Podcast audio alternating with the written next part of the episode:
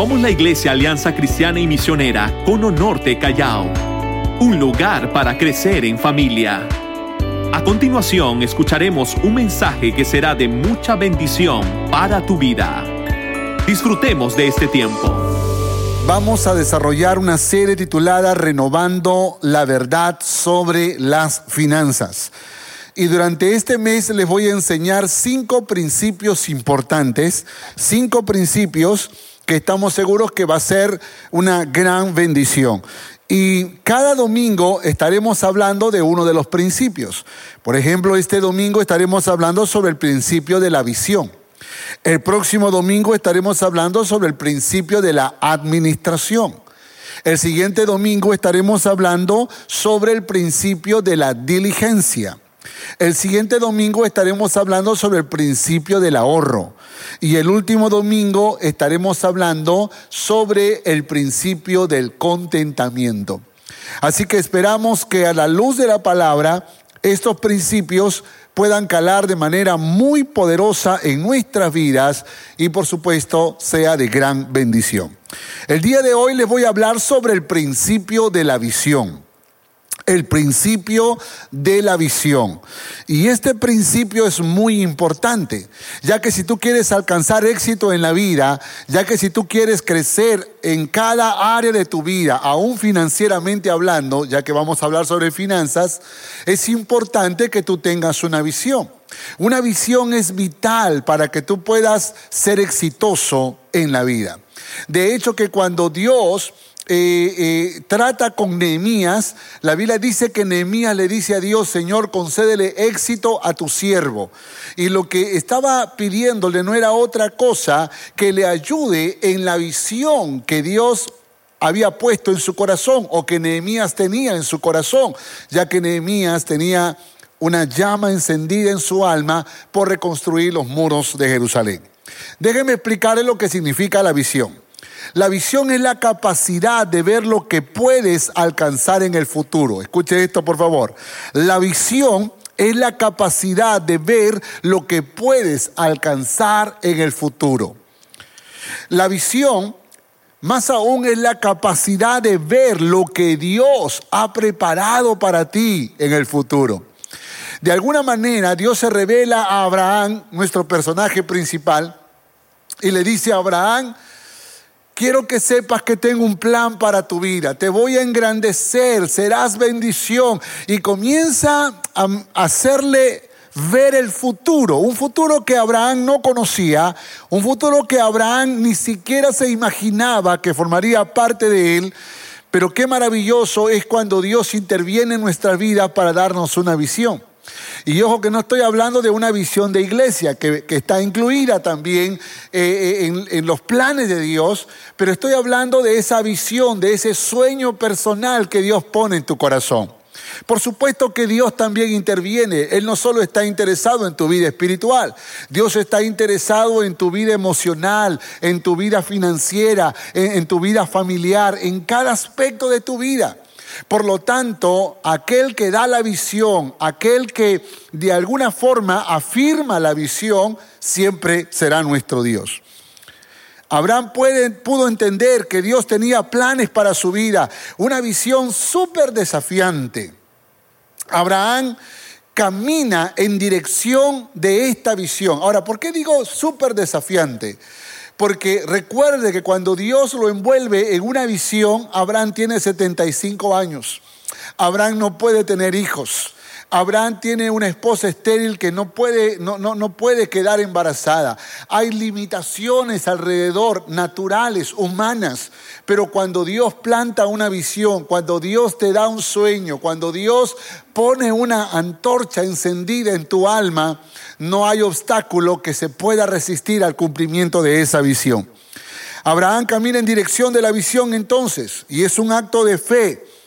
Y cuando él llega al lugar, escuche esto por favor, cuando él llega al lugar y hace una larga caminata de alrededor de 400 kilómetros, y cuando llega a la tierra que Dios le había prometido, dice la Biblia que él levantó un altar y adoró a Jehová. Él levantó un altar y reconoció que ese primer paso en alcanzar la visión Dios se le había concedido. Esto es tremendo, ¿eh? Aunque era el lugar de la bendición, faltaba lo más importante, la descendencia, un hijo.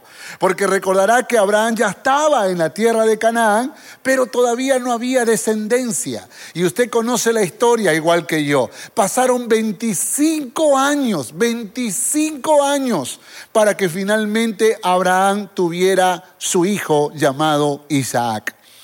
Piense por favor, está en el lugar correcto, pero parece que todavía no es el tiempo para que la visión se cumpla conforme a la promesa de Dios.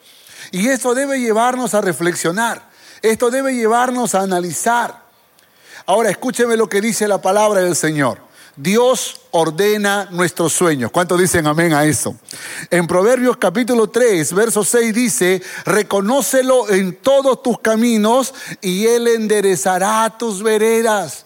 Él enderezará tu camino. Eso que tú has plasmado en la vida, eso que tú te estás proyectando a hacer, si tú lo reconoces a Él como tu Dios en todos tus caminos, no solo en tu mundo espiritual.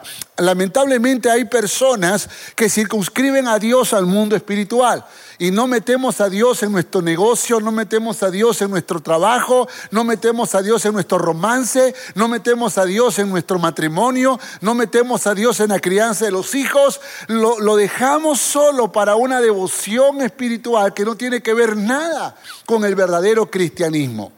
Encontramos aquí, a la luz de la palabra, que Dios está diciendo, reconócelo en todos sus caminos y Él entonces enderezará tus veredas. Reconócelo en todas las áreas de tu vida y Dios con su sabiduría, con el poder de su Espíritu Santo, enderezará tu camino. Dios nos ayuda a cumplir nuestros sueños. ¿Cuántos escriben amén a esto? Mira lo que dice en Proverbios capítulo 16, verso 3, en la traducción eh, del lenguaje actual. Dice, deja en manos de Dios todo lo que haces y tus proyectos se harán realidad. Deja en manos de Dios todo lo que haces y tus proyectos se harán realidad.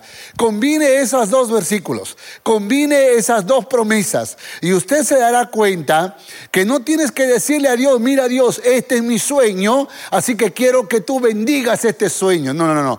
No es un asunto de que Dios tiene que obedecer a lo que tú quieres. Si tú realmente quieres alcanzar los sueños de tu corazón, si tú quieres alcanzar la visión que te has propuesto alcanzar, tienes que purificarlo en la presencia de Dios. Tienes que presentar tus sueños a Dios. Tienes que presentar tu visión al Todopoderoso. Tienes que presentar los anhelos de tu alma a aquel que tiene el poder para purificar y para bendecir eso que también está de acuerdo a su perfecta y poderosa voluntad. ¿Qué le faltaba a Abraham? Abraham había obedecido. Abraham estaba en la tierra que Dios le había prometido. Es más, cuando Abraham llegó a la tierra de Canaán, Dios le dijo, esta tierra te la he dado, te la he entregado. ¿Qué le faltaba a Abraham? ¿Por qué Dios le hizo esperar 25 años para tener un hijo? Si además de todo Abraham estaba obedeciendo a Dios, no se resistió a la orden de Dios. Y yo creo que esa es la pregunta que muchas veces nosotros nos hacemos, porque siempre estamos pensando, pero esto que estoy haciendo no es malo, esto que estoy haciendo es bueno, estoy emprendiendo un proyecto, estoy emprendiendo un negocio, estoy emprendiendo un desafío financiero. ¿Cuál es lo malo en lo que estoy haciendo? ¿Por qué Dios no bendice? ¿Por qué Dios no hace que el milagro suceda? ¿Por qué Dios no me prospera? ¿Por qué Dios no hace que todo funcione? Y muchas veces exigimos a Dios algo que probablemente requiere conocer algunos, algunos factores importantes dentro de este principio de la visión. No basta con tener solo una visión. No basta con tener claro el sueño que tienes en tu mente, en tu corazón. Estamos aprendiendo que tienes que presentarlo delante de Dios. Estamos, estamos eh, eh, estudiando que tienes que que purificar ese sueño delante de Dios. Escúcheme esto. Le voy a poner un ejemplo muy sencillo. Imagínense que una pareja de jóvenes deciden empezar una relación de noviazgo, deciden empezar un romance. Ellos eran amigos y de pronto deciden ser novios. Ahora, ¿tienen la facultad de empezar una relación de noviazgo? Sí, por supuesto. Si son jóvenes que ya tienen edad para poder tener una relación de noviazgo, podrían tenerlo. La pregunta es, ¿están preparados para esa relación de noviazgo? Imagínense una relación de novios que aspiran al matrimonio. ¿Tienen derecho los novios a quererse casar? Claro que sí. Puede ser un sueño legítimo. Pregunta, ¿están preparados para el matrimonio? Porque no basta solo con soñar, ¿verdad? No basta solo con soñar, es necesario preparar el corazón para ese sueño, es necesario preparar el corazón para esa visión, para eso que tú planificas en tu mente, en tu corazón. Por eso tenemos que purificar nuestros sueños. Moisés estaba, perdón, Abraham estaba en el lugar correcto, pero pregunta, ¿estaba preparado para el cumplimiento de esa visión? ¿O será que Dios tenía que trabajar con su carácter? ¿Será que Dios tenía que trabajar con su corazón? ¿Será que Dios tenía que ordenar algunas cosas en su vida? ¿Será que Dios tenía que hacerlo crecer en algo que era importante antes de darle un hijo? Ahora, cuando nosotros conocemos o leemos la historia, cuando, cuando leemos la historia de Abraham, nos damos cuenta que Dios en realidad está trabajando con un hombre que llegó a ser, escuche esto, que llegó a ser el padre de la fe. Abraham trascendería en la historia como el padre de la fe. Así que era importante que Dios trabajara con él. No era una persona común y corriente. Dios tenía grandes planes para Abraham. Iba a ser poderosamente influyente no solo para Israel, sino para todo el mundo, en todos los tiempos. Hasta el día de hoy reconocemos nosotros a Abraham como el padre de la fe. Por lo tanto, Dios tenía que trabajar con Abraham. Y si usted conoce la historia igual que yo, sabrá que Abraham no siempre fue un hombre de fe. Abraham tuvo que pasar por el proceso de preparar su corazón ¿Se acuerdan el gravísimo error que cometió? El pecado que cometió cuando se acostó con su esclava Agar y le nació un hijo llamado Ismael. Ese no era el plan de Dios. Eso fue falta de fe en Abraham y en Sara o en Saraí. Que finalmente Dios tuvo que tratar con ellos y tuvo, y tuvo que de alguna manera revelarse con mayor claridad cuando Dios le dijo, no te va a heredar este, sino un hijo tuyo con Sara, te, va, te voy a dar un hijo. Sara quedará embarazada. La Biblia dice que Sara se rió porque Sara tampoco era una mujer de fe. Sara aprendió a creerle a Dios. Y creo que cuando nosotros no, nos establecemos sueños en la vida, una visión, y yo no sé cuál es, cuál es tu sueño, no sé qué persigues en la vida, yo sé que tú persigues algo, pero la pregunta es, ¿Tienes el corazón preparado para, para cuando alcances esa visión? ¿Crees que estás listo? ¿Crees que estás lista? Hay gente que busca tener una gran empresa, pero cuando alcanzan la empresa se apartan de Dios y eso revela entonces que su corazón no estaba preparado. Sin embargo, Dios nos deja historias como estas para que nosotros podamos pensar, para que podamos reflexionar. La fe. ¿Se necesita fe para alcanzar nuestros sueños?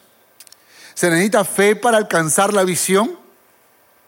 Mira lo que dice eh, eh, en Hebreos capítulo 11, verso 1. Es pues la fe la certeza de lo que se espera, la convicción de lo que no se ve. Escuche esto, por favor. Es pues la fe, la certeza de lo que se espera, la convicción de lo que no se ve. Y cuando, cuando, cuando leo la definición de fe, me doy cuenta que eso es visión. Porque la visión es la capacidad de ver lo que tus ojos naturales no ven. Lo que tus ojos naturales no ven, pero tus ojos del corazón, tus ojos de la fe pueden ver más allá. Pueden ver más allá. Y creo que para todos los sueños que nos proponemos en la vida se requiere fe. Por esa razón, Dios es importante, es necesario. No pretendas correr en la vida sin consultar a Dios los sueños de tu corazón. No pretendas hacer las cosas a tu manera. Escudriña las escrituras. Busca a Dios, su voluntad en su palabra. Y Él se va a revelar a ti y te va a dar a conocer cuál es su voluntad para tu vida. De hecho que hay negocios, hay proyectos, hay planes que de plano no será la voluntad de Dios. Te me dice, ¿cómo, ¿cómo es eso? Bueno, si algún día tú decides unirte a alguien que no conoce a Dios, ese no será un plan de Dios. Si tú decides emprender un negocio donde se hurta, donde se roba o donde se negocia con la inmoralidad, eso no será la voluntad de Dios. De hecho que cada sueño tiene que ser purificado por Dios. Cada visión que tú anheles en la vida tiene que ser purificado por Dios. Por esa razón yo te pregunto, tus sueños han sido presentados, esa visión que tú tienes en tu corazón, ¿ha sido presentado delante de Dios?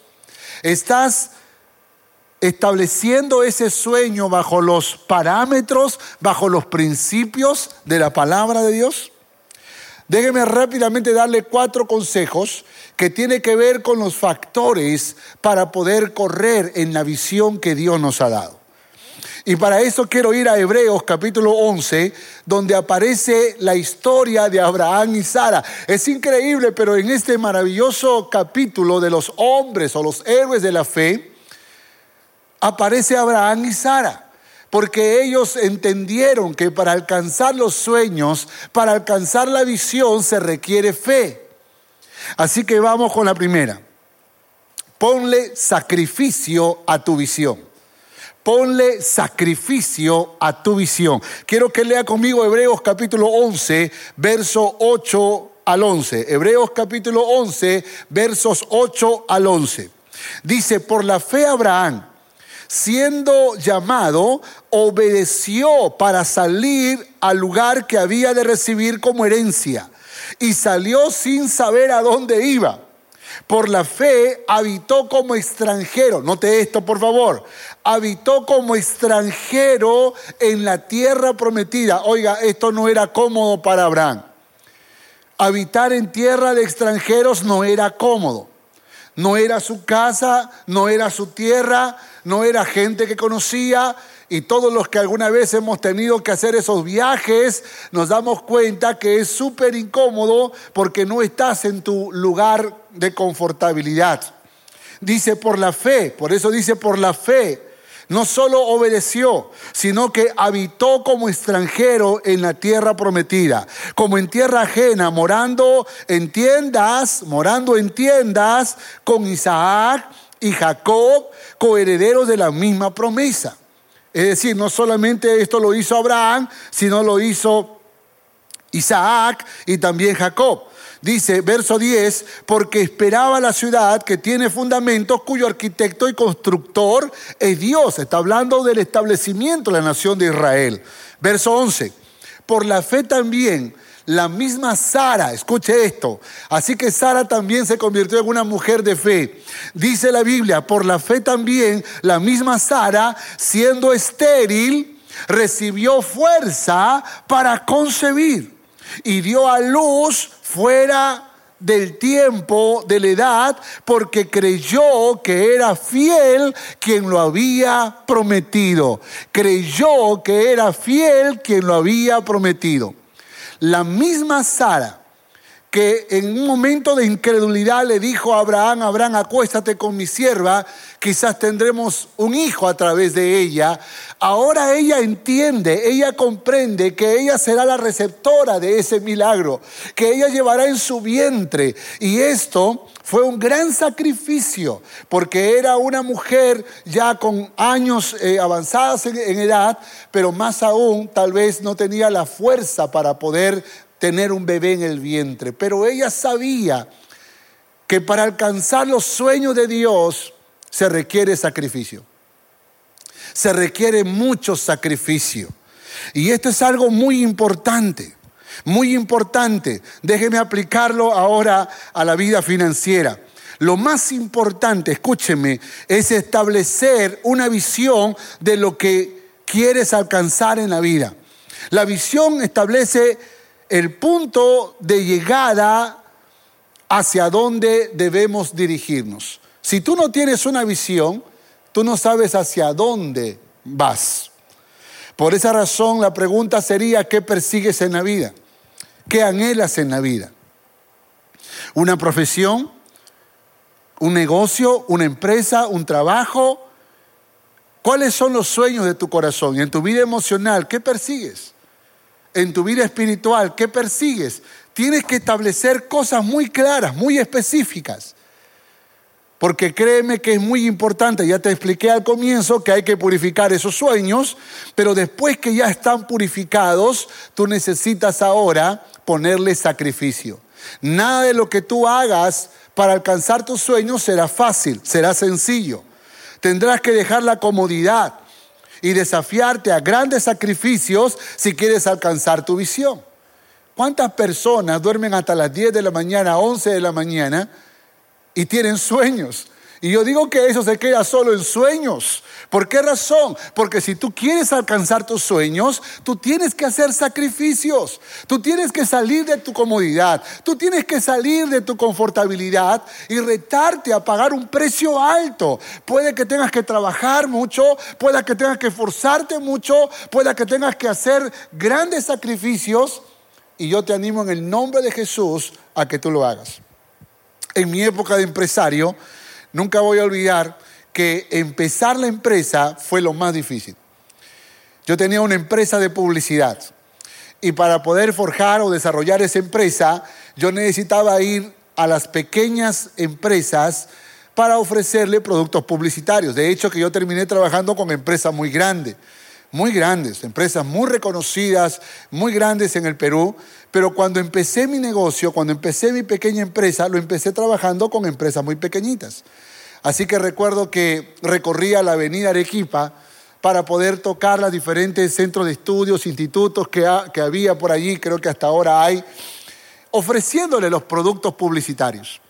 Y recuerdo que uno de esos días malos, terribles, duros, eh, me fue muy mal, me fue re mal. Y uno me decía que no, el otro me decía que ya tenía proveedor, el otro me decía que no le interesan mis productos, el otro... Y cada respuesta negativa comenzó a provocar una, una, una, angustia en mi alma. Y recuerdo una de esas tardes sentarme en una banca sin haber almorzado, en una de esas bancas de la, del, del, del centro de la avenida y sentado comencé a llorar.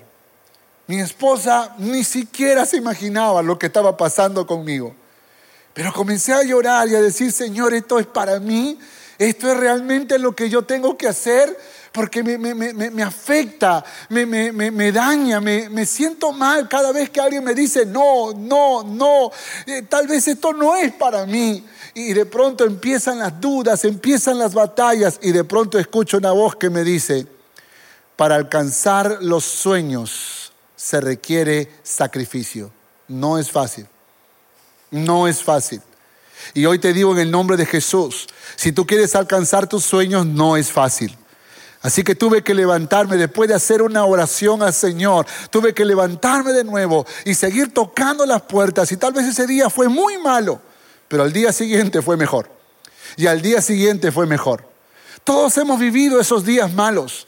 Pero cuando tú entiendes que alcanzar la visión, que alcanzar los sueños requiere sacrificio, seguirás para adelante y más aún cuando sabes que Dios está de tu lado en el nombre de Jesús.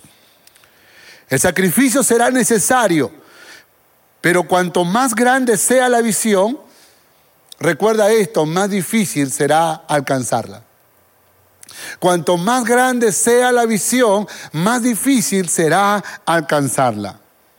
Así que la fe radica en que estás convencido de que Dios te ayudará a completar la visión. Por eso harás sacrificios para alcanzar ese sueño, para alcanzar esa visión. ¿Cuál es el precio que tú has pagado por eso? ¿Cuál es el precio que tú has pagado de sacrificio que tú has pagado para alcanzar ese sueño? ¿Crees que porque te esforzaste unos días es suficiente? No. Los grandes sueños demandan grandes sacrificios.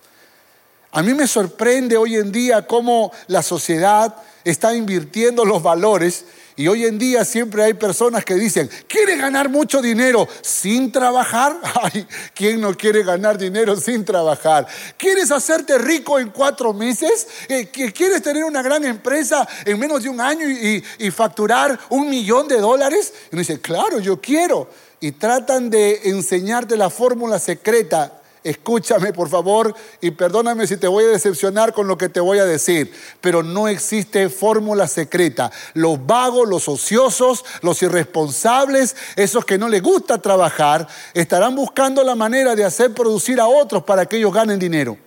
Sin embargo, si tú quieres alcanzar tus sueños, los sueños demandan sacrificio. Dios le dijo a Abraham, Abraham, tengo un sueño para tu vida. Tú decides si lo abrazas o no. Y Abraham lo abrazó. Ahora vas a caminar 400 kilómetros. Ahora vas a vivir como extranjero en esa tierra. Ahora tu esposa va a tener que llevar un bebé en su vientre. Ahora empiezan retos para tu vida. Así que frente a los retos, sacrifícate en el nombre de Jesús. Esfuérzate, sé valiente. Por favor, escriba allí, sacrifícate en el nombre de Jesús. Ve en el nombre del Señor a alcanzar ese sueño. Dios está contigo y lo vas a lograr. Segundo, segundo, ponle paciencia a tu visión. Ponle paciencia a tu visión. Hebreos capítulo 11, verso 13. Hebreos capítulo 11, verso 13. Dice, conforme a la fe, murieron todos estos sin haber recibido lo prometido sino mirándolo de lejos. Esto es tremendo, ¿eh? Sin haber recibido lo prometido, sino mirándolo de lejos. Escuche, ¿qué le prometió Dios a Abraham? Un pueblo, pero Abraham no lo vio. ¿Qué le prometió Dios a Isaac? Un pueblo, pero Isaac no lo vio. ¿Qué le prometió Dios a Jacob? Un pueblo, pero Jacob no lo vio, lo vio en parte, pero no lo vio. Escúcheme por favor. ¿Estos eran visionarios? Claro que sí. ¿Eran hombres de fe? Por supuesto. Pero ellos entendieron que la visión era tan grande, tan grande, que no se cumpliría en poco tiempo. Entonces ellos entendieron que lo que tenían que aprender es la paciencia, porque no había duda que era una visión, una visión muy clara, pero ellos tendrían que saber esperar. Y Abraham esperó 25 años para ver nacer a su hijo. Y de la misma manera, Isaac también, ya cuando tuvo alrededor de 60 años, fue que le nació Isaac y Jacob. Y así entonces comienza lentamente a aflorar lo que Dios había prometido, que levantaría un pueblo, que levantaría una nación. Dice, y creyéndolo, y saludándolo y confesando que eran extranjeros y peregrinos sobre la tierra. Qué tremendo. Estos eran hombres de fe. Tal vez no vieron el cumplimiento de la visión, pero ellos sabían que estaban camino al cumplimiento de esa visión. Y que esa visión era tan grande, que esa visión era tan poderosa que se cumpliría en Isaac, que se cumpliría en Jacob y que se cumpliría en las siguientes generaciones. Escuche esto, por favor. Ponle paciencia a tu visión. Significa que no te apresures a alcanzar tu visión en poco tiempo. Es probable que lo que necesitas es esperar para ver los frutos de tu trabajo. Si tú siembras una semilla en el campo, tú no esperas que esa semilla te produzca a la semana, ¿verdad? Probablemente lo que tú vas a ver con el pasar de las semanas son las pequeñas flores o plantitas que, que, van, que van apareciendo, pero los frutos puede que demoren meses y en algunos casos demoran años. Por lo tanto, un buen ejercicio, un factor importante para alcanzar nuestros sueños, para alcanzar la visión, es la paciencia. hay visiones que pueden completarse en la segunda, en la tercera o cuarta generación. Aún así, podrás mirarlo de lejos. Cuando el famoso Walt Disney eh, proyecta ese, ese campo de, recreacional, de juegos, como lo, que, como lo conocemos ahora, cuando él lo sueña, eh, desarrolla todo un proyecto que finalmente no le permite ver, porque Walt Disney murió antes que se fundara todo este proyecto, y en una entrevista que le hicieron a la esposa, le dijeron, qué pena que su esposo no pudo ver el proyecto terminado.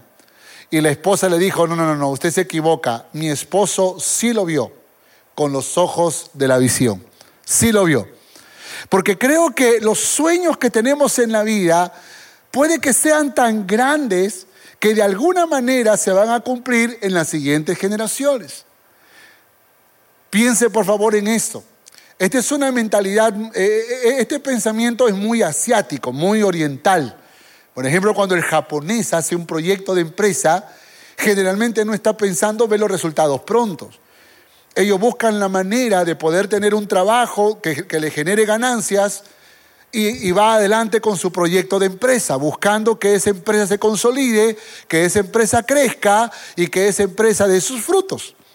Pero nosotros en este contexto occidental y más aún latino, nosotros queremos emprender un negocio, un proyecto y a las dos semanas ya queremos que nos dé resultados y ya nos vamos a comer a los grandes restaurantes, nos compramos ropa fina, nos metemos en una deuda por una compra de auto al crédito, nos compramos una casa, buscamos rápidamente y desesperadamente comer los frutos de nuestro trabajo cuando lo que nos estamos comiendo muchas veces es el capital. Por lo tanto, es importante que aprendamos a tener paciencia. Paciencia. Tenemos que aprender a esperar. Cuanto más grande sea tu visión, más paciencia deberás tener para ver los resultados. La grandeza de un sueño indica o radica, perdón, en el alcance de los favorecidos. Una gran visión engrandece a los que son parte de él. Y, y nuevamente, cuanto más grande sea la visión, más beneficiados habrá. De hecho, que yo tengo mi visión personal. Yo tengo una visión de familia que lo hemos plasmado con Romy donde tal vez los favorecidos son mi familia y unas cuantas familias más. Pero cuando pienso en la visión que Dios dio a la iglesia, pienso que es una visión que alcanza muchas familias. Por eso estoy enamorado de la visión de Dios para la Alianza de Coro Norte Callao. No solamente corro en mi propia visión, estoy corriendo en la visión que Papá Dios ha dado a esta iglesia, porque esta visión es loable, es honorable, esta visión es grandiosa, esta visión es maravillosa.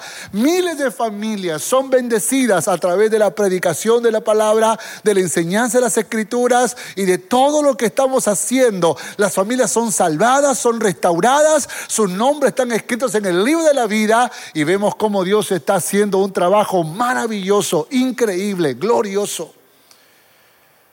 Sin embargo, es importante que nosotros aprendamos estas verdades tan importantes. De hecho, que como iglesia siempre he recibido sugerencias para correr más rápido, para lograr, para ser más estrategas, pero siempre mi respuesta es esta. Si queremos alcanzar la visión que Dios nos ha dado, tenemos que aprender a ser pacientes tenemos que aprender a esperar. Escuche, Proverbios 21.5 dice, los pensamientos del diligente ciertamente tienden a la abundancia, mas todo el que se apresura alocadamente, de cierto va a la pobreza. Oiga, subraye ese versículo en su Biblia, ¿eh? Subrayelo, se lo leo nuevamente. Los pensamientos del diligente ciertamente tienden a la abundancia. Y gloria a Dios por esos soñadores, por esos visionarios, por esas personas que siempre están mirando eh, cosas grandes en el futuro. Los pensamientos del diligente ciertamente tienden a la abundancia, mas todo el que se apresura alocadamente, o sea, todo el que no tiene paciencia, todo el que no sabe esperar, dice la Biblia, el que se apresura alocadamente, de cierto va a la pobreza.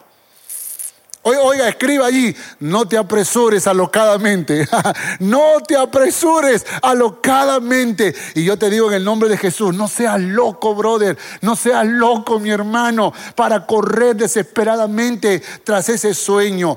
A paso ligero vas a llegar. Pero si tú corres aceleradamente y no aprendes a tener paciencia, vas rumbo al fracaso. Paciencia. Tercero, Ponle persistencia a tu visión. Ponle persistencia a tu visión. Lea Hebreos capítulo 11, verso 17 al 19. Verso 17 al 19. Dice, por fe o por la fe, Abraham cuando fue probado, ofreció a Isaac, note esto por favor, cuando fue probado, ofreció a Isaac y el que había recibido las promesas ofrecía a su unigénito. dice, habiéndosele dicho, en Isaac te será llamada descendencia. Pensando que Dios, lea esto por favor, pensando que Dios es poderoso para levantar aún de entre los muertos, de donde en sentido figurado también lo volvió a recibir. Analice el texto por favor. Porque aquí encontramos a un Abraham un poco confundido. Porque ahora que el milagro ya está en sus manos, ahora que la primera plantita ya apareció, ahora que, Isaac ya nació y Abraham está enamorado de su hijo, ahora que está mirando los primeros cumplimientos de la visión en el tema de la descendencia, encontramos que Dios le pide algo que no se puede entender. Le dice Dios, quiero que me sacrifiques a tu hijo. Quiero, quiero que lo mates. Y, y, esto créame que no es tan fácil de poder entenderlo y más aún de poder obedecerlo. Porque no vaya a pensar que Abraham era un cavernícola en ese tiempo, que no tenía sentimientos y que para él fue fácil pensar en degollar a su hijo. No, él era un padre como tú y como yo. Un padre que necesitaba eh, afecto, cariño, un padre que sensibilizaba, un padre que lloraba, un padre que sentía dolor, tristeza, alegría. Y cuando Dios le dice esto, Abraham no logra entender.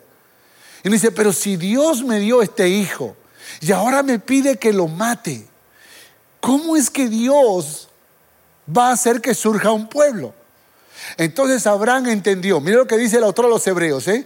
dice que lo que entendió fue de que Dios podía resucitarlo, podía darle vida. E, e, eso, eso, dígame si no se llama fe. Dígame si para los sueños que tenemos en la vida no necesitamos ponerle esa fe. Esa fe que se traduce en persistencia, en persistencia. Déjeme darle una aplicación rápidamente. Hay tiempos en las que no mirarás resultados de tu esfuerzo, sino todo lo contrario. Hay tiempos en los proyectos que tú tienes en la vida, cualquiera que fuesen, en que en vez de que vaya hacia arriba, va hacia abajo. En vez que las cosas mejoran, mejoren, empeoran. Hay tiempos en las que pareciera como que todo va en contra. Hay tiempos en las que te asomas al fracaso de tus sueños, al fracaso de tus sueños. Y pregunta, ¿qué hago cuando estoy asomándome al fracaso de mis sueños? ¿Qué hago cuando veo que las cosas me están yendo mal? ¿Qué hago cuando, cuando, cuando veo que, que la situación cada vez es más complicada y parece ser que puedo ver el anuncio del final de mi sueño, del fracaso de mi sueño.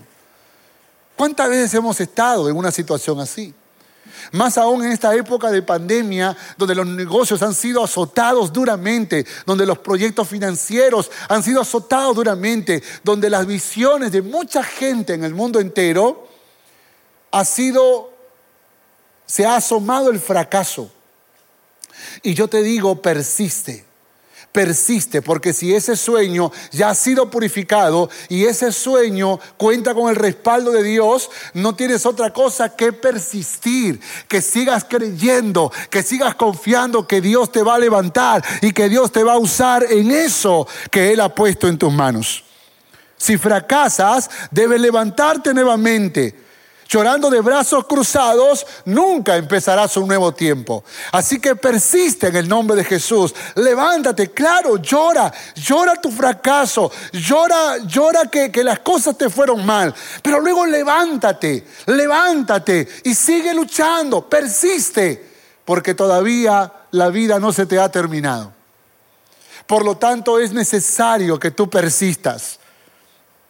Si tienes convicción que esa visión es de Dios, debes creer que Él te ayudará aún a reinventarte para seguir corriendo en tu visión. ¿Y cuántos negociantes, cuántos empresarios, cuántos profesionales, cuántas personas de oficio han tenido que reinventarse en este tiempo para continuar adelante? Eso es persistir. El que no persiste se deprime, se angustia, se deprime, llora, y no hace absolutamente algo para poder seguir corriendo en la visión que Dios ha puesto en su corazón. Es necesario que te levantes, es necesario que persista, es necesario que sigas corriendo. Todos los que lograron alcanzar su visión tienen historias de persistencia cuando el fracaso se asomó a sus puertas. Aleluya. Todos tenemos historias.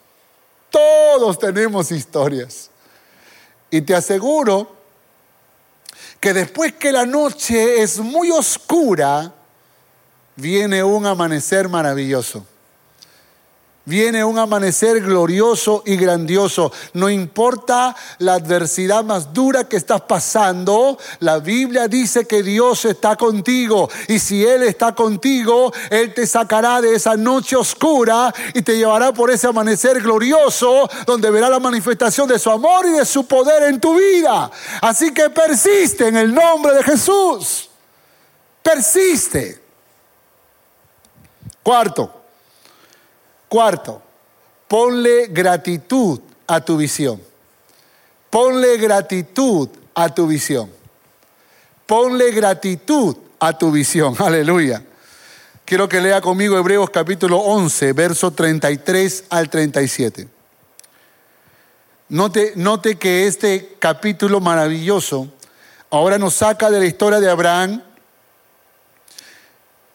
Hebreos 11 le dedica muchos versículos a Abraham y a Sara, pero ahora nos saca de la historia de Abraham y Sara para hablarnos de Moisés y de otros héroes de la fe, pero luego nos muestra un resumen de muchos héroes de la fe, inclusive sin nombres, pero que de alguna manera nos ayudan a comprender cómo es que Dios está trabajando.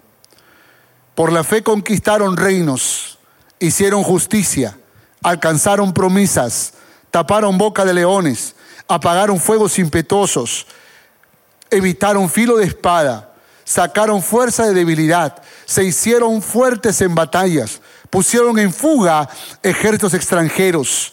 Las mujeres recibieron a sus muertos mediante resurrección, mediante resurrección. Oiga, cuando yo leo estos versículos, estos versículos no hacen otra cosa que mostrarme que Dios es poderoso para hacer grandes milagros. ¿Cuántos dicen amén a eso? Que Dios es poderoso para hacer cosas extraordinarias. Y déjenme decirles que Dios sigue haciendo cosas extraordinarias en este tiempo. Creo que Dios está manifestando de manera poderosa, pero también de manera soberana. El Dios está manifestando su perfecta voluntad. Y cuando Él quiere mostrar su gloria, lo muestra. Cuando Él quiere mostrar su poder, lo hace. Y estos hombres de fe, escúcheme, estos hombres de fe presenciaron cosas gloriosas, fueron testigos de cosas grandiosas. Pero quiero que sigas leyendo conmigo el texto, por favor. La segunda parte del verso 33. Perdón, el, verso 36. Dice, otros experimentaron vituperios y azotes. A más de esto, prisiones y cárceles. Fueron apedreados, fueron aserrados, puestos a prueba, muertos a filo de espada, anduvieron de acá para allá, cubiertos de pieles de ovejas y de cabras, pobres, angustiados, maltratados. Oiga, oiga, eh, eh, escuche por favor lo que le voy a decir. ¿Sabe lo que me está diciendo este texto? Que así como algunos hicieron cosas extraordinarias, otros, y quiero que entienda por favor que está hablando de los héroes de la fe, está hablando de los hombres y mujeres de fe. Y dice el texto, otros experimentaron vituperios, experimentaron prisiones y cárceles, fueron apedreados, fueron aserrados, fueron pobres, angustiados, maltratados. Pregunta, ¿esa gente que estaba sufriendo era gente de fe también? ¿Era gente de fe? Porque si son gente de fe, entonces pregunta, ¿dónde está la gloria de los primeros del cual habla eh, eh, en esta porción que estamos leyendo? ¿Por qué no hay gloria? ¿Por qué no hay poder? ¿Por qué razón están pobres? ¿Por qué están angustiados? ¿Por qué están maltratados? ¿Por qué están apedreados? ¿Por qué mueren? ¿Por qué? Dígame por qué. ¿No deberían estar en la lista de los hombres de la fe? La razón por la cual están allí, escúcheme, no es necesariamente porque vieron cosas gloriosas y grandiosas. Escúcheme por favor. La razón por la cual son gente de fe es porque se mantuvieron fieles a Dios hasta el último día de su vida. Hasta el último día de su vida. Dígame si Job no fue un hombre de fe. Dígame, dígame si personas que pasaron muchos dolores y muchos sufrimientos y todavía siguen diciendo Jehová dio, Jehová quitó, sea el nombre de Jehová bendito. Dígame si esa gente no es gente de fe. Entonces la fe no tiene que ver solo con el éxito que tú puedes lograr en la vida. La fe también tiene que ver con que tú aceptas los designios de Dios. Tú aceptas que por encima de tus sueños, por encima de los deseos de tu corazón, hermanos, está la perfecta y poderosa voluntad de Dios. Y eso no, hay, no tiene argumento ni científico ni, ni, racional, es un acto de fe.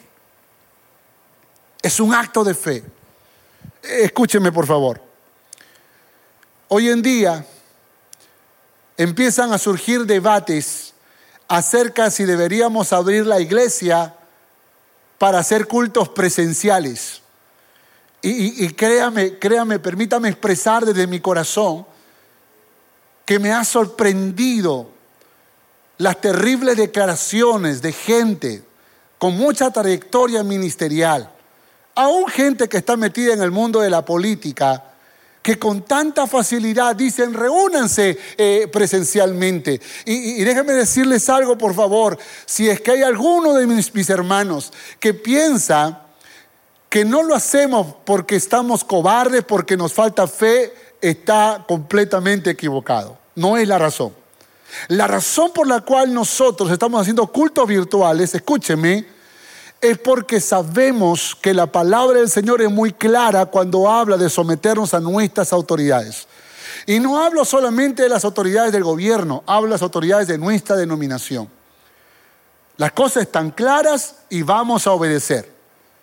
Pero aún si el gobierno dijera, ahora sí reúnanse porque ya abrimos discotecas, ya abrimos bares, ya abrimos prostíbulos, entonces abran ahora eh, sus iglesias, yo tendría que volverlo a pensar. Escúcheme, ¿por qué razón?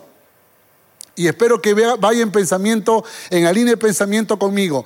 Yo voy a pensarlo, porque cuando miro las estadísticas me doy cuenta que más de 400 mil personas en el Perú han sido infectados, tenemos más de 19 mil muertos a causa del coronavirus y en el Callao, escúcheme, en el Callao tenemos alrededor de 21 mil personas que están enfermas y tenemos 1030 a casi 1050 que murieron por esta enfermedad. Y eso habla del 5% aproximadamente de la gente que enfermó. Ahora, cuando, cuando, cuando uno empieza a pensar de esta manera, uno dice, mira, de los que se enferman, 5% se murieron. Así que tenemos un 95% de posibilidades de vivir. Así que de cada 100 personas, solo 5 pueden morir y 95 no. ¿Para qué cerrar las puertas de la iglesia? Oiga, yo digo que esa lógica no tiene sentido. Porque en esos 5 o en esos 2 o en ese 1 podría estar tu madre, podría estar tu papá, podría estar tu tío, tu tía, podría estar tu esposa, tu esposo, podría estar una persona a quien tú aprecias, a quien tú amas mucho. ¿Cómo es posible que podamos pensar tan fríamente? Y no me digas que es un contexto social, político, que el gobierno está prohibiendo. El gobierno no prohíbe nada, mi hermano. Usted sigue orando, usted sigue leyendo la Biblia. Seguimos congregados aquí de manera virtual, pero tenemos libertad para levantar el teléfono y predicar a Jesucristo. Ahora, si un día el gobierno, escúcheme, si un día el gobierno nos dice prohibido leer la Biblia, prohibido orar, prohibido predicar, entonces sabemos que mejor es obedecer a Dios antes que a los hombres y vamos a abrir nuestras ventanas y orar públicamente y predicar la palabra porque es la gran comisión que Dios nos encargó. Pero hasta el día de hoy no hemos sido prohibidos. Usted puede predicar la palabra, usted puede orar, usted puede leer la Biblia, usted puede congregar virtualmente y no necesita venir a un culto presencial para que disfrute de la presencia de nuestro Dios. Entonces somos gente de fe, claro que somos gente de fe. Somos gente de fe porque aún en medio de la adversidad seguimos confiando en el Rey de Reyes y Señor de Señores. Somos gente de fe porque aún a pesar de todas las dificultades que estamos enfrentando, seguimos alabando a aquel que merece toda alabanza, toda gloria y toda adoración. Somos gente de fe porque decimos Jehová Dios, Jehová quitóse el nombre de Jehová bendito. Somos gente de fe porque no cuestionamos a Dios en las decisiones que toma, aun cuando toma una vida para llevarse con Él. Y aunque esto nos ha costado dolor, tristeza, llanto, aunque muchas veces nos ha costado lágrimas, pero sabemos que Dios siempre sabe qué es lo mejor para cada uno de nosotros. Yo me pregunto si esa gente que dice, vamos a la iglesia a congregar, le toca hablar diariamente con los familiares que perdieron seres queridos, con gente que está enferma del coronavirus, con gente que está pasando crisis de todo tipo. A mí como pastor y a todo nuestro equipo nos toca hacer esa labor. Y nos damos cuenta que hay una gran necesidad. Y una necesidad que requiere que seamos gente de fe. No que tengamos que desafiar al coronavirus, sino que con nuestra fe nos mantengamos fieles donde quiera que estemos. Una mujer de los Estados Unidos me escribió y me dijo, pastor, quiero escuchar la prédica, quiero ser parte de la iglesia. Y le envié la transmisión que estamos haciendo ahora. Esto es maravilloso, pero hoy, hoy se están uniendo diferentes partes del mundo, de Europa, de Estados Unidos, de, de Sudamérica, de Singapur, de Asia, hay gente que nos ve en, Australia. Hermanos, estamos llegando a, muchos lugares donde nunca pensábamos que íbamos a llegar. ¿No será esto el último avivamiento del Espíritu Santo para conquistar el mundo para Cristo? Piensen esto, por favor. Pero aquí encontramos que cualquiera que sea la circunstancia, tú y yo tenemos que ponerle gratitud a nuestra visión. Debe mantener una comunión íntima con el Señor para identificar cuando Él te dice que cambiaron los planes para tu vida. ¿Has estado en esa posición? Cuando Dios te dice ya no más por este lado, ahora vendrá por este otro lado. Cuando, cuando fracasa, cuando se cierra un negocio o cuando te cambia el oficio o la posición de trabajo, o más aún, como pasó conmigo, cuando Dios te dice, para tu empresa, porque ya no más serás un pescador de peces, ahora serás un pescador de hombres. Esos son los cambios que Dios hace. Y hay que saber darle gracias a Dios en lo uno como en lo otro. ¿Cuántos dicen amén a eso? Los cambios de visión de Dios, los cambios de Dios, los cambios de visión que Dios promueve no se llaman fracasos, se llaman propósito divino. Y yo creo que Dios eventualmente le cambiará a algunos los planes, le cambiará a algunos la visión, le cambiará a algunos los sueños. Yo recuerdo cuando era muy joven, yo soñaba con ser un gran empresario, yo soñaba con hacer mucho dinero y como estaba comprometido con las misiones, siempre con las misiones, entonces soñaba invertir mi dinero para poder apoyar los proyectos misioneros y también apoyar a los niños pobres lo cual comencé a hacerlo. Y yo pensé que ese era el plan de Dios para mi vida. De hecho que, de hecho que los primeros años en mi empresa pude hacerlo porque Dios me había dado la libertad y la autorización para hacerlo. Sin embargo, llegó el momento cuando Dios me dijo, vamos a cambiar los planes. No serás un empresario, ahora serás un pastor. Déjalo todo y sígueme. Y con la misma pasión con la cual tú cumpliste los sueños primeros, ahora vas a cumplir el sueño que pongo en tu corazón. Esos son los cambios que Dios hace. Y eso no es fracaso, eso es propósito divino. La visión de Dios no siempre tiene lógica pero siempre será trascendente para sus propósitos en la tierra y en la eternidad. Y digo que no tiene lógica porque cuando yo dejé mi empresa, yo tenía una ganancia financiera que era muy alta. Cuando pasé a ser un pastor de una iglesia naciente, porque nosotros tuvimos el privilegio de fundar esta iglesia, nuestro salario era tan pequeño que era equivalente a los gastos de combustible de mi auto eh, cuando yo era un empresario. No tenía sentido, no tenía lógica. Hoy en día, generalmente cuando alguien quiere pasar a trabajar a tiempo completo en la obra del Señor, quisiera ganar igual o tal vez mejor que antes. Pero creo que cuando Dios te llama a una locura, a uno de esos sueños de Dios, puede que Dios te rete en algo que no tenga lógica, pero que sí es trascendente, en algo que sí es glorioso, y que está en su perfecta voluntad. Nunca dejes de darle gracias a Dios cuando te toque fracasar o cuando Dios cambie sus planes contigo. Nunca dejes de darle gracias a Dios. Levántate cada mañana y dile Dios gracias porque en una época yo pude ser un empresario, en una época yo pude ser un profesional activo, pude ser un hombre de oficio, una mujer esforzada en, en, mi profesión, en mi carrera, pero hoy me has cambiado los planes, hoy estoy en otra etapa de mi vida, hoy estoy en otro tiempo y te agradezco por lo que tú hiciste antes y por lo que estás haciendo ahora. La historia de los misioneros que fueron al campo misionero registra que muchos de ellos perdieron a sus hijos y a sus esposas por esas extrañas enfermedades en esos países o en esos lugares. La historia del famoso Hudson Taylor, que murió su esposa en el campo misionero, y cuando él regresó a la base misionera en Inglaterra, le dijeron, mira, tu esposa murió, no tienes que ir al campo misionero. A lo que Hudson Taylor respondió, este era un sueño que yo compartía con ella pero no era un sueño, no era un sueño que ella me lo dio, es un sueño que Dios me lo dio. Y seguiré adelante. Y, y, Hudson Taylor regresó al campo misionero a la China y estableció una base misionera con más de 80 misioneros que conquistaron muchas familias chinas para Cristo. Es una locura, pero son los sueños que Dios pone en el corazón. Hudson Taylor dijo, gracias Dios, por los años que me regalaste con mi esposa. Gracias, pero sigo para adelante porque he sido llamado a una tarea que es irrevocable. Mis amados, la gratitud se evidencia a través del servicio. Si tú eres un hombre agradecido, si tú eres una mujer agradecida, sírvele a Dios con todo tu corazón.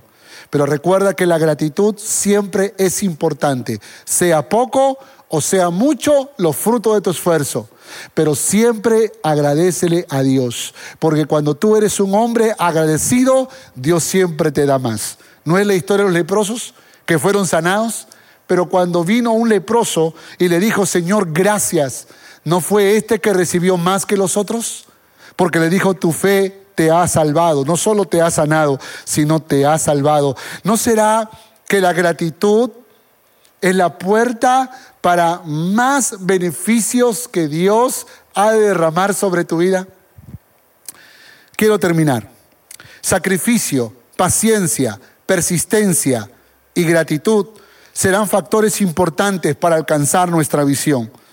Visión es la capacidad de ver lo que puedes alcanzar en el futuro, pero también de ver lo que Dios ha preparado para ti. Y esa visión se evidencia en los talentos que tienes, en tu preparación profesional, académica, en las habilidades, en los dones y ministerios que Él te ha dado. Porque tú puedes preguntarme, pero pastor, ¿cómo sé cuál es la visión de Dios para mí? Pues, pues, ¿qué tienes en tu mano? ¿Qué le dijo Dios a Moisés? ¿Qué tienes en tu mano? Tengo una vara, eso es lo que voy a usar. Pues dime, ¿qué tienes en tu mano? ¿Una profesión? ¿Un oficio? ¿Tienes una carrera? ¿Tienes una empresa? ¿Qué es lo que tú tienes? ¿Qué talentos? ¿Qué habilidades? ¿Qué dones? Porque todos esos recursos te los dio Dios y te lo dio por algo.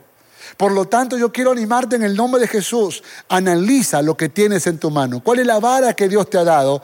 Porque es muy probable que eso Dios querrá usar para que su nombre sea glorificado. Pero también se evidencian, la visión de Dios también se evidencian en las oportunidades que Él te dará para correr en la dirección correcta. Cuando eres invitado o invitada a un proyecto, a un sueño, a un plan, como muchos de ustedes han sido invitados a correr en la visión que Dios ha dado a la Iglesia Alianza de Cono Norte Callao. Y vamos a correr en esta visión. Y vamos a ganar y restaurar familias completas para Cristo. Aleluya. Quiero que por un instante puedas visionar a Jesucristo. Por favor, mira a Jesús, pero no lo mires en la cruz. Visiónalo como un rey. ¿Puedes visionarlo como un rey? ¿Te puedes ver sujeto a ese rey? ¿Puedes verte sujeto a ese rey? ¿Puedes visionar a Jesús como rey de tu vida? Esta sería la visión más grandiosa que podemos imaginar. Puedes mirar en tu vida un corazón sano, restaurado, completamente limpiado por la sangre de Jesucristo. Puedes ver en tu vida eh, en ti una vida de alabanza a Jesús, proclamando su nombre a los perdidos y viviendo con la convicción de que un día estaremos en su presencia. ¿Puedes visionar eso en tu vida? Porque eso es también ver el futuro. La capacidad para poder mirar lo que Dios puede hacer en tu vida si tú y yo sometemos nuestro corazón al Rey de Reyes y Señor de Señores. Para que Jesucristo sea tu Rey, primero tiene que ser tu Salvador. Así que quiero hablarte a ti que todavía no conoces al Señor. Jesucristo murió en la cruz del Calvario y derramó hasta la última gota de su sangre para que tú tengas vida y vida en abundancia, para que tu nombre sea escrito en el libro de la vida, para que seas librado de la condenación al infierno y tengas tu entrada, tu pase al reino de los cielos. Si tú quieres entregarle tu vida a Jesús, yo quiero animarte en esta hora que tú repitas esta oración. Repite esta oración, por favor. Señor Jesús, te reconozco como mi Salvador. Hoy he comprendido que tú moriste por mí en la cruz de Calvario y derramaste hasta la última gota de tu sangre por amor a mí. Reconozco que soy pecador, que soy pecadora y te recibo en mi corazón. Toma mi vida, todo lo que soy y todo lo que tengo. Gracias Dios por esta gran oportunidad que tú me regalas de poder ser salvo, de poder ser salva. Perdóname, Señor.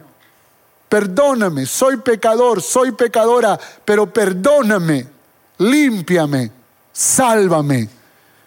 No solo quiero que seas mi Salvador, sino mi Señor y mi Rey.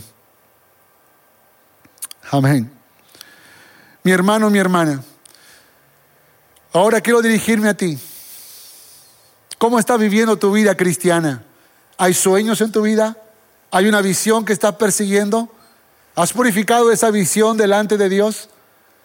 ¿Has considerado estos factores que he hablado, sacrificio, paciencia, persistencia, gratitud en los sueños, en la visión que tú tienes? Porque tal vez esta es la razón por la cual Dios ha permitido que hoy puedas escuchar este culto. Tal vez esta es la razón por la cual Dios ha permitido que hoy escuches este mensaje. Y tú y yo juntos oremos al Señor y le digamos a Dios, Señor, te presento mis sueños. ¿Quieres presentar tus sueños? Vamos, hagámoslo juntos. Señor Jesús, gracias por hablar a mi vida. Si algo deseo con todo mi corazón es presentarte mis sueños, Señor. Perdóname por hacerlo a mi manera. Perdóname por no consultarte. Perdónalo por no purificarlo a la luz de tu palabra. Pero si algo deseo en esta hora es que tu Señor purifique mis sueños. Obedeceré a tu voz, obedeceré a tu palabra. Te honraré, Señor, y seré fiel a ti, Señor. Perdóname, por favor, porque muchas veces he anhelado tantas cosas, pero no he preparado mi corazón para alcanzar esta visión. Y hoy te ruego, Señor, hoy te suplico, Señor, transforma mi vida, cámbiame, moldea mi carácter, afíname, prepárame para alcanzar esta visión purificada, ordenada, enderezada por tu perfecta voluntad, por tu bendita palabra. En el nombre de Jesús. Amén y amén. Gracias por escuchar este mensaje. Recuerda que para estar en contacto con nosotros, puedes visitar todas nuestras redes sociales. No te olvides de compartirlo. Dios te bendiga.